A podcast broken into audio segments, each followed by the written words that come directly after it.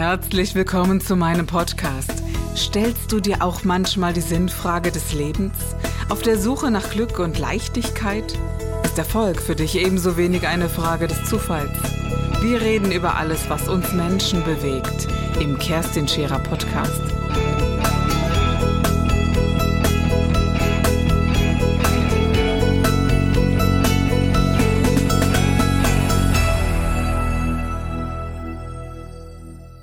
Wunderschönen guten Tag heute bei Scherer Daily. Wie immer ein Gast, der faszinierend ist, bewegend und ich mag gar nicht so viel über ihn reden, denn ich glaube, wir haben ganz, ganz viel zu erzählen. Er hat es auf jeden Fall und heute zu Gast bei mir, Gott sei Dank, Detlef Soest. Schön, dass du bei mir in der Sendung bist. Ich freue mich sehr, bei dir zu sein. Ja. Kerstin.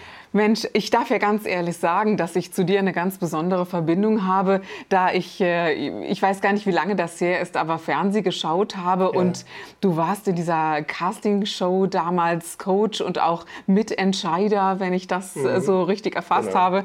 Und äh, du hast wundervoll getanzt, hast Dankeschön. einen unglaublich großen Spirit gehabt und vor allen Dingen, was du mir mitgegeben hast, ist ein wenig Disziplin tatsächlich. Mhm. Also immer, wenn ich mir das angeschaut habe, habe, war mir klar, okay, Kerstin, halt dich einfach mal an dich selbst. Mhm. Ja, das war schon damals so. Und äh, ich glaube, das sind, wie, wie, viele Jahre sind das her? Du, also die Jahre? erste, die erste, die No Angels damals, ja. das, waren, sind jetzt 20 Jahre. Das ist verrückt. Das ist schon genau. fast, hat schon so einen Kultcharakter jetzt. Ja, unglaublich, unglaublich. Und, äh, und es hat so unglaublich viel mit mir gemacht, ja. ähm, denn du hast eine ganz authentische Geschichte, auf die ich gerne irgendwann zu sprechen kommen möchte. Gerne. Ähm, aber du hast eine Fähigkeit zur Motivation, wie man etwas vermitteln kann. Also das heißt, wirklich Klein Kerstin ist vom Fernseher rumgehüpft äh, und ich konnte das getanzt. nicht so gut wie du, aber ich habe getanzt. aber toll, ja, genau. machen. Genau, ja, weil es wirklich motivierend war. Und äh, ja, und wie bist du zu diesem Tanz gekommen? Wann hast du angefangen zu tanzen, ja. dich zu bewegen? Was hat das in deinem Leben für eine Bedeutung? Ja, tanzen ähm, hat schon in jungen Jahren bei mir auch in gewisser Art und Weise mein Leben gerettet oder dafür gesorgt, dass ich eine Vision hatte, eine Mission und auch ein Selbstwertgefühl entwickeln konnte. Weil ich war damals, als ich äh, mich dazu entschieden habe zum Tanzen, ähm, habe ich nachts mit meinen Freunden, wir waren zwölf, äh, im Kinderheim, äh, sind wir in den Gruppenraum eingebrochen. Damals noch in der DDR, da war die Mauer noch. Und im Gruppenraum stand der einzige Fernseher der, der gesamten Etage. Und wir wussten, da gibt es so, ein so, so ein Video. Video war ja 1982 mhm. noch total wow, ja. Da gibt es so ein Video und da tanzt so ein Typ irgendwie und singt und es soll gleichzeitig gruselig sein, aber total toll. Und es kommt erst um 0 Uhr 1, weil es so gruselig ist. Also wir nachts an den äh, Nachtwachen vorbei, in diesen Gruppenraum über den Balkon eingestiegen, mussten dann am Fernseher hinten an der Antenne rumdrehen, weil in der DDR gab es ja nur DDR 1 und DDR 2. Wir durften ja kein Westfernsehen gucken. Ah, ja, Man kann sich kaum noch vorstellen, erinnerst du dich Nein, noch? natürlich. Man kann sich das ja. kaum noch vorstellen. So, das heißt, wir also rumgewühlt und irgendwann, ich weiß nicht mehr, ob es ARD oder ZDF war, kam dieses Bild dann. Und dann ging es um 0.01 Uhr los und wir saßen davor vor dem Fernseher. Meine beiden Kumpels links und rechts haben sich total gegruselt und waren davon begeistert. Und ich war so begeistert von diesem Typen. Sprechen wir von Thriller oder was? Ja, Thriller, ja, entschuldige bitte, das ja, tut mir leid. Ja. Michael Jackson Thriller, ja. Und ich habe diesen Typen gesehen, wie oh der so cool Gott. gesungen hat und so, so charmant zu dem Mädel immer so war, weißt du? Und dann so äh, auf der Straße ihr hinterher getanzt ist und so. Und ich dachte so, wie cool ist der? Wie krass ist der? Und dann habe ich ich mich entschieden, ich möchte der kleine Michael Jackson in der DDR werden. Noch nicht wissend, dass ich nicht singen kann, ja, dass es ein No-Go ist. Aber dann habe ich zumindest mhm. erst mal angefangen zu tanzen. Und das, was passiert ist äh, mit diesem Tanzen, wie gesagt, ich war ja Heimkind und bin in eine normale Schule gegangen, in eine offene Schule, nicht in eine Heimschule. Und da war es so, immer wenn irgendwas gefehlt hat oder es Ärger gab oder Läuse in der Schule waren, dann war es das Heimkind. Das heißt also, ich hatte jetzt nicht wirklich eine große Form von Anerkennung und Wertschätzung in dieser Schule, war eher ein Außenseiter. Mhm. Und in dem Augenblick, wo ich angefangen habe zu tanzen, wo ich plötzlich den Moonwalk konnte oder irgendwie so ein paar Breakdance-Bewegungen oder so, Plötzlich hat die Wertschätzung zugenommen. Plötzlich war ich nicht mehr das Heimkind. Plötzlich war ich der Junge, der so cool tanzen kann. Die Mädels aus meiner Klasse fanden es so toll. Wir hatten an einer Ecke vorne bei uns in der Schule einen Bäcker. Die haben mir dann morgens immer Süßigkeiten mitgebracht vom Bäcker, um sozusagen bei mir im Vordergrund zu stehen. Das war total strange.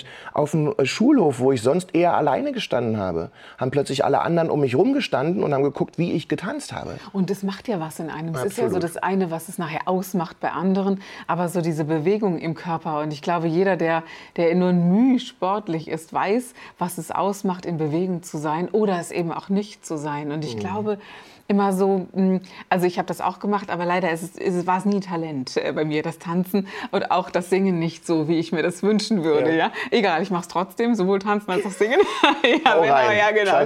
genau. Und es macht halt ganz viel mit dir. Und ich glaube, es mhm. macht etwas auf in dir und bringt so nicht nur die, die Körperflüssigkeiten in Bewegung und, und alles, was so mit Energiewahn zu tun hat, wenn man an Akupunktur denkt und so, mhm. sondern eben auch den Geist und auch die Seele. Das ist schon so. Ja? Seele. Und die Kombination mit Musik, das macht mhm. ja nochmal auf. Das ist etwas, was ja ganz, ganz wesentlich ist. Aber wie bist du denn zu dieser Casting-Ebene überhaupt gekommen? Hast du dich dafür beworben? Bist du entdeckt worden? Nee, Jungfrau zum Kind, Kerstin, Jungfrau mhm. zum Kind.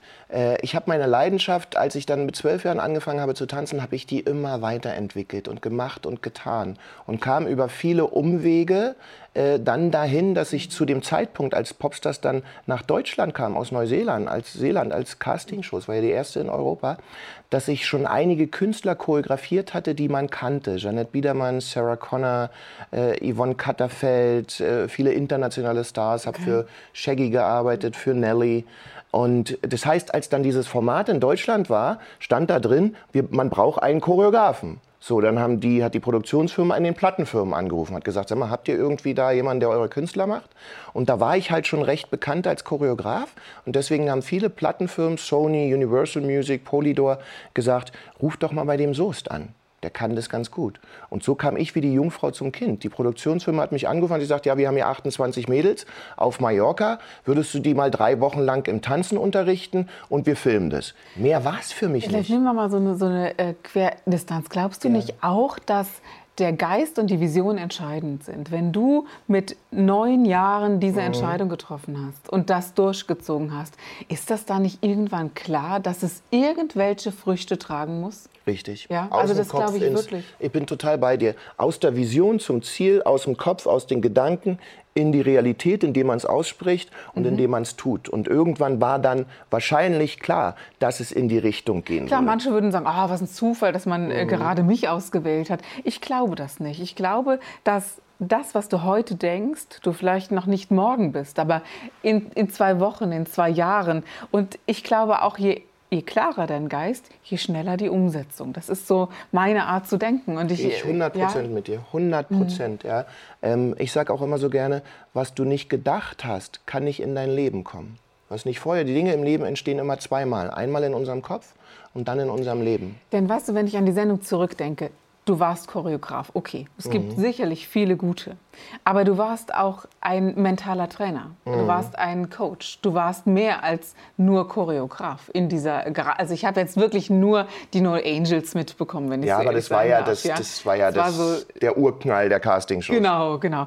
Und das muss man ja können. Und das kann man nicht lernen. Man kann nicht lernen, Lehrer zu sein, glaube mhm. ich. Menschen folgen dir intuitiv und nicht, weil sie es müssen, sondern weil du sie zünden kannst. Und ich finde, das ist einer deiner größten Talente, darf ich das so sagen?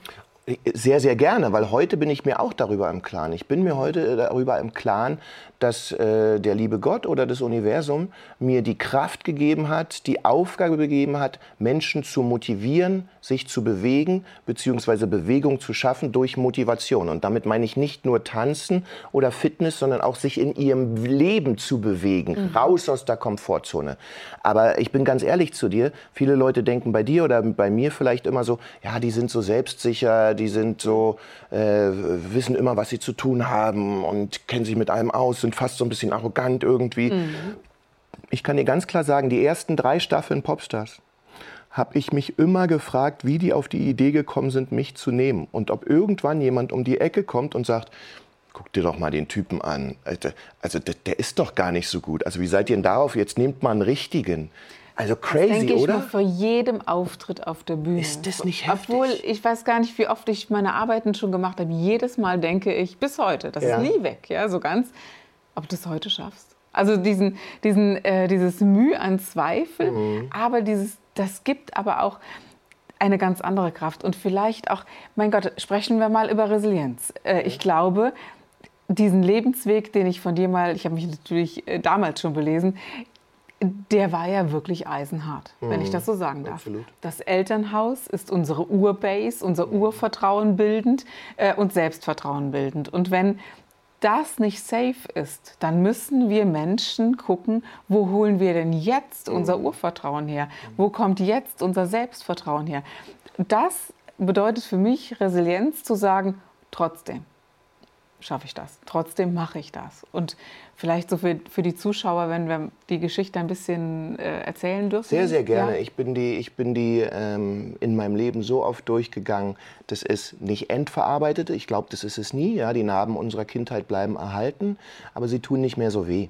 Mhm. Und ähm, vielleicht kann ich es an ein, zwei Beispielen am besten erklären, wie meine Kindheit aussah. Ähm, ich bin als vierjähriges Kind damals, ich war ein Schlüsselkind, bin aus der Kita gekommen, hatte also in meiner Brotbox, die hier so rumgehangen hat, immer mein Brot drin und mein Schlüssel. So.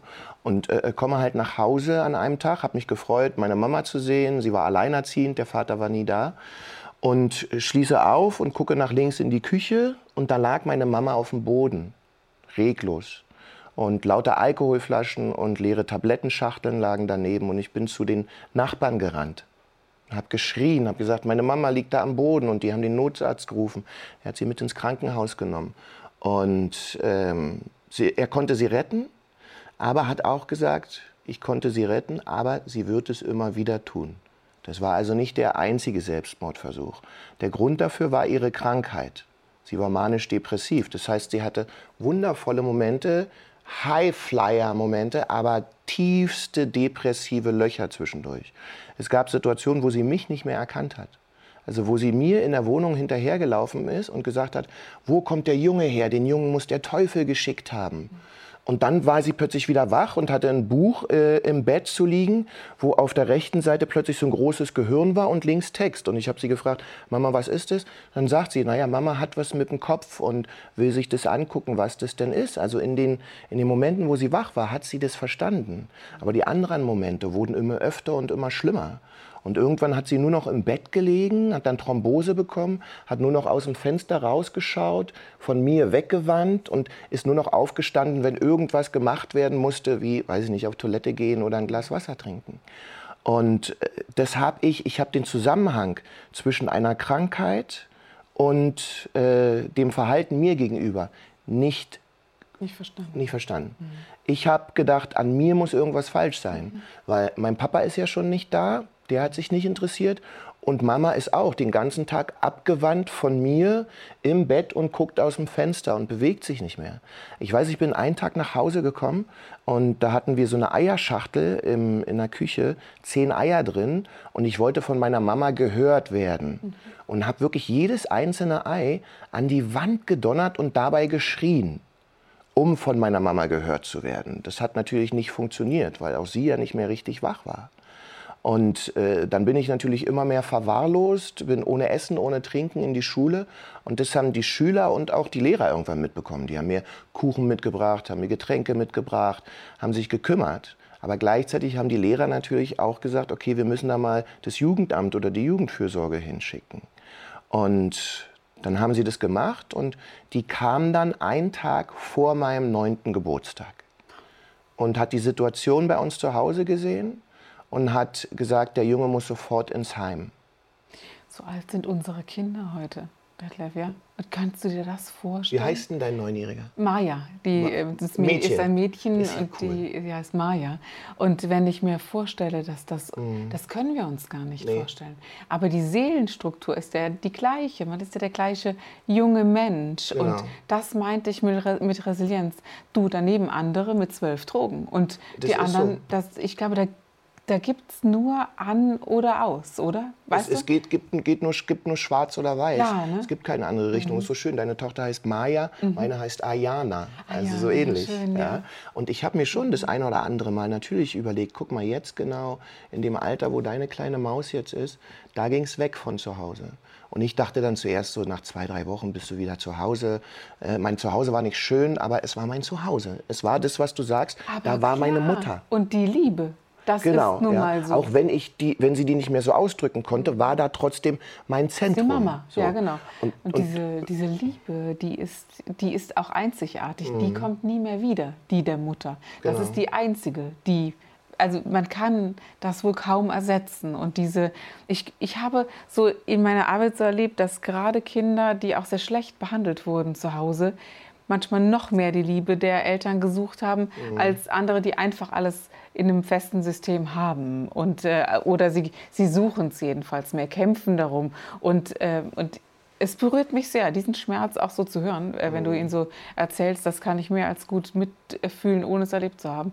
Äh, dass man so etwas überhaupt erleben muss. Und ich finde es auch erschreckend, wie lange es dauert, bis man Hilfe bekommt. Ne? Also das, ja, das ist crazy, wie lange auch im, im Grunde genommen, also wie vielleicht auch ignorant, egal ob jetzt damals oder teilweise auch heute, wir haben ja diese ganze Mobbing-Problematik, mhm. nicht nur in Deutschland, aber auch in Deutschland, ähm, wie oft da irgendwie weggesehen wird. Ja? Und ich dachte damals, okay, du kommst schnell wieder nach Hause und aus diesem Denken, ich komme mhm. schnell wieder nach Hause, wurde dann ein nie mehr nach Hause. Meine Mama hat mich dann nochmal im Heim besucht oder wollte mich mhm. im Heim besuchen. Und ich kann mich noch daran erinnern, ich bin über den Flur gerast, weil meine Erzieherin sagte, hey, deine Mama besucht dich. Und ich dachte so, yes. Und stehe dann vor ihr, die Erzieherin neben mir. Und dann guckte meine Mama mich an, guckte die Erzieherin an und sagte, bringen Sie mir meinen Sohn. Das ist nicht mein Sohn. Und das war so das letzte Mal, dass ich meine Mama gesehen habe.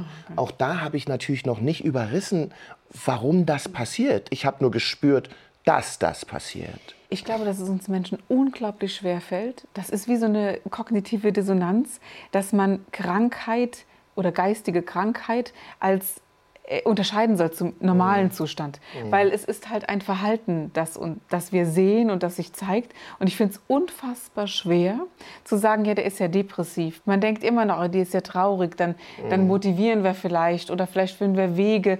Aber es ist natürlich so, als ob du zu einem Menschen sagst, der Asthma hat, komm, atme mal tief ein. Es geht halt Wunderbares nicht. Wunderbares ja? Beispiel, es geht ja. halt nicht. Und es ist, beim Körper ist es nachzuvollziehen. Aber das, was wir nicht sehen, finde ich mhm. un, äh, unfassbar schwer zu, zu fassen. Wann hast du, wann glaubst du, hast du das trennen können? Oh, Kerstin. Also als ich 13 war, ist sie gestorben. Mhm. Ja.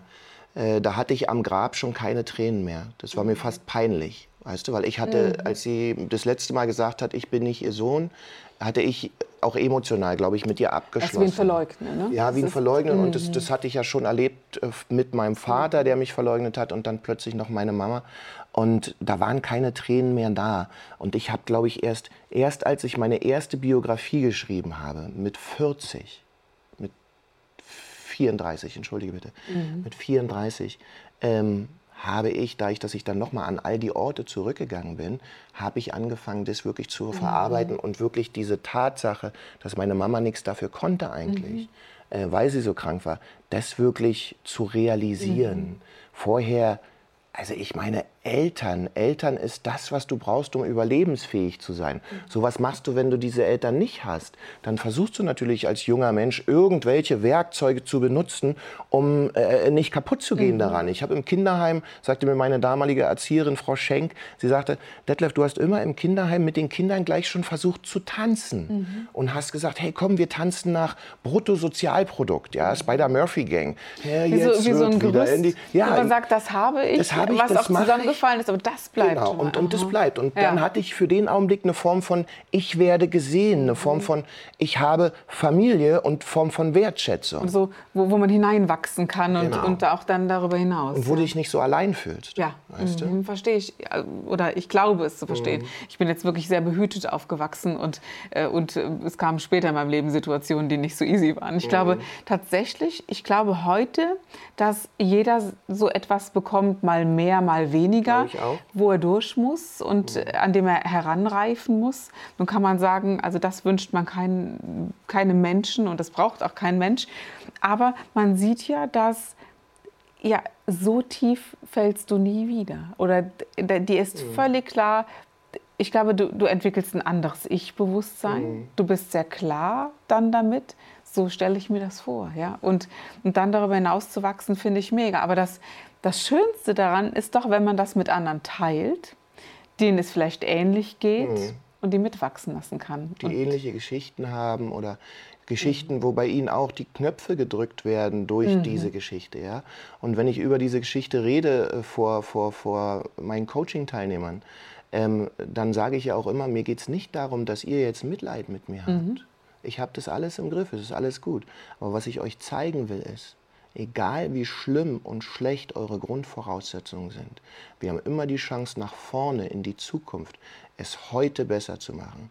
Wenn wir es heute besser machen, wenn wir heute Gas geben, beeinflusst es unsere Zukunft. Wenn wir im Selbstmitleid bleiben, und das bin ich als junger Mensch sehr, sehr lange, dann wird sich in unserer Zukunft nichts zum Positiven wenden.